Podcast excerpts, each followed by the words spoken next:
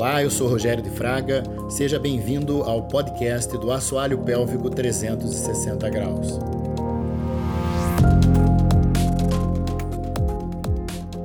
Nós vamos conversar hoje sobre a, a importância de reconhecer o perfil das pacientes e a necessidade de desenvolvimento pessoal para atuar na área do assoalho pélvico.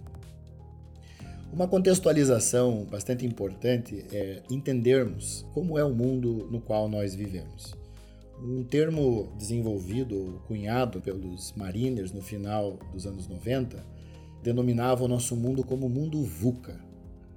VUCA vem do inglês volatilidade, o U é de uncertainty, incerteza, C de complexidade e A de ambiguidade. Então, esse é o cenário que nós encontramos hoje: um mundo volátil, incerto, complexo e ambíguo. Então, como responder a esse cenário? A volatilidade nos demanda é, visão, nos demanda uma capacidade de resposta às mudanças. Então, no mundo contemporâneo, nós buscamos capacitação profissional, muitas vezes cunhadas né, por certificações, e isso é extremamente necessário. O mundo acadêmico é extremamente importante. É, todas as formações que nós fizermos são extremamente importantes. Mas em que momento nós treinamos ter visão sobre as coisas? Né? A nossa capacidade de responder às mudanças. Sobre a incerteza, como podemos responder a um cenário de mundo incerto? Com entendimento, com colaboração. E quais ferramentas nós utilizamos no nosso dia a dia para aumentar o entendimento que temos das coisas e a nossa capacidade colaborativa? Com relação à complexidade, como podemos responder à complexidade? Tentando ter clareza entre os indivíduos e as interações né, que temos com essas pessoas. E quais são as técnicas e ferramentas para melhorarmos a nossa clareza nos nossos relacionamentos, nas interações com as pessoas. E a ambiguidade? Devemos ter agilidade, devemos partir para o campo da ação com interações de valor. Sobre vários aspectos, todas essas áreas, todos esses domínios exigem que nós tenhamos uma visão multidisciplinar do que está acontecendo. Olhar 360 graus às situações pode nos ajudar a responder a um cenário do mundo VUCA.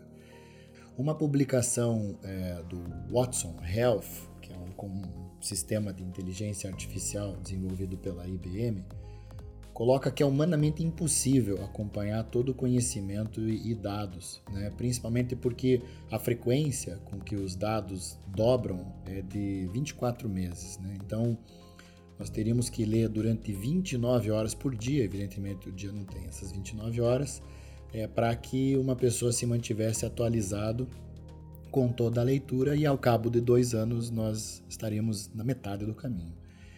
É por isso que leva em média 17 anos para que se traduza na prática alguma coisa que a ciência descobriu. E é por isso que na velocidade que nós encontramos nas coisas, é, nós temos 45% da medicina não baseada totalmente em evidências científicas. Nesse período de pandemia, nós tivemos uma exacerbação disso, né? porque não havia repertório para essa situação. Muitos tratamentos, por compaixão e por similaridade e a projeção de muitos conhecimentos do que se tem in vitro, acabam sendo transponíveis para os seres humanos. Dessa forma, essa crescente onda de informações deve conter insights críticos para o sucesso do uso dessas informações. Então, esse é o nosso desafio: não apenas adquirir novos conhecimentos, mas saber o que fazer com eles e como aplicá-los na nossa prática diária. Alguns anos, o, o Departamento de Pesquisa Translacional e Estratégia Global de Harvard fez uma pesquisa no Twitter, uma pesquisa informal. Eles perguntaram, afinal de contas, o que faz um bom médico? Nós podemos medir isso? E foi muito interessante porque essa pesquisa teve um, um volume grande de respostas e a grande maioria das pessoas colocou como uma característica fundamental do bom médico, e é eu digo bom médico, nós podemos transpor profissional da saúde, é, o bom profissional é empático. O bom profissional é bom ouvinte. O bom profissional apresenta sua compaixão, é cuidadoso. O bom profissional é humilde. As quatro primeiras foram essas, e na sequência nós temos a questão técnica, né? a competência, o, o técnica, a efetividade, quanto ele domina o assunto, se é inteligente, enfim.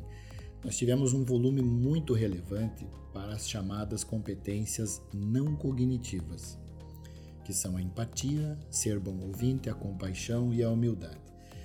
No cenário atual, é muito importante nós encontrarmos referências científicas, porque são as competências cognitivas.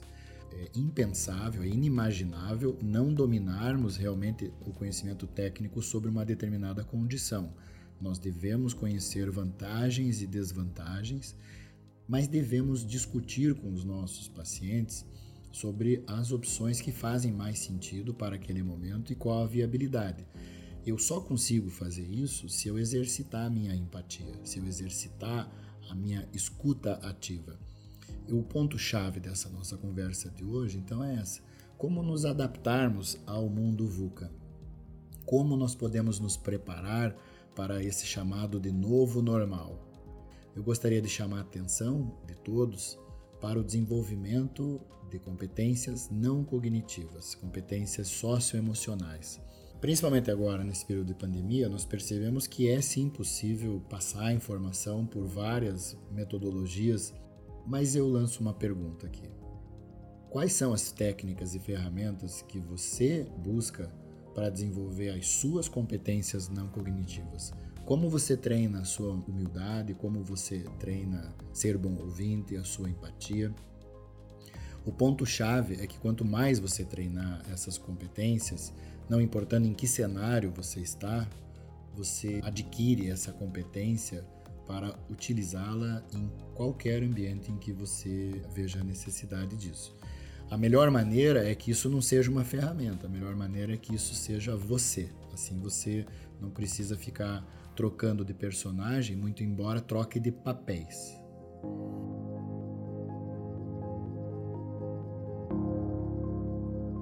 Eu sou Rogério de Fraga e esse foi o podcast do Assoalho Pélvico 360 Graus.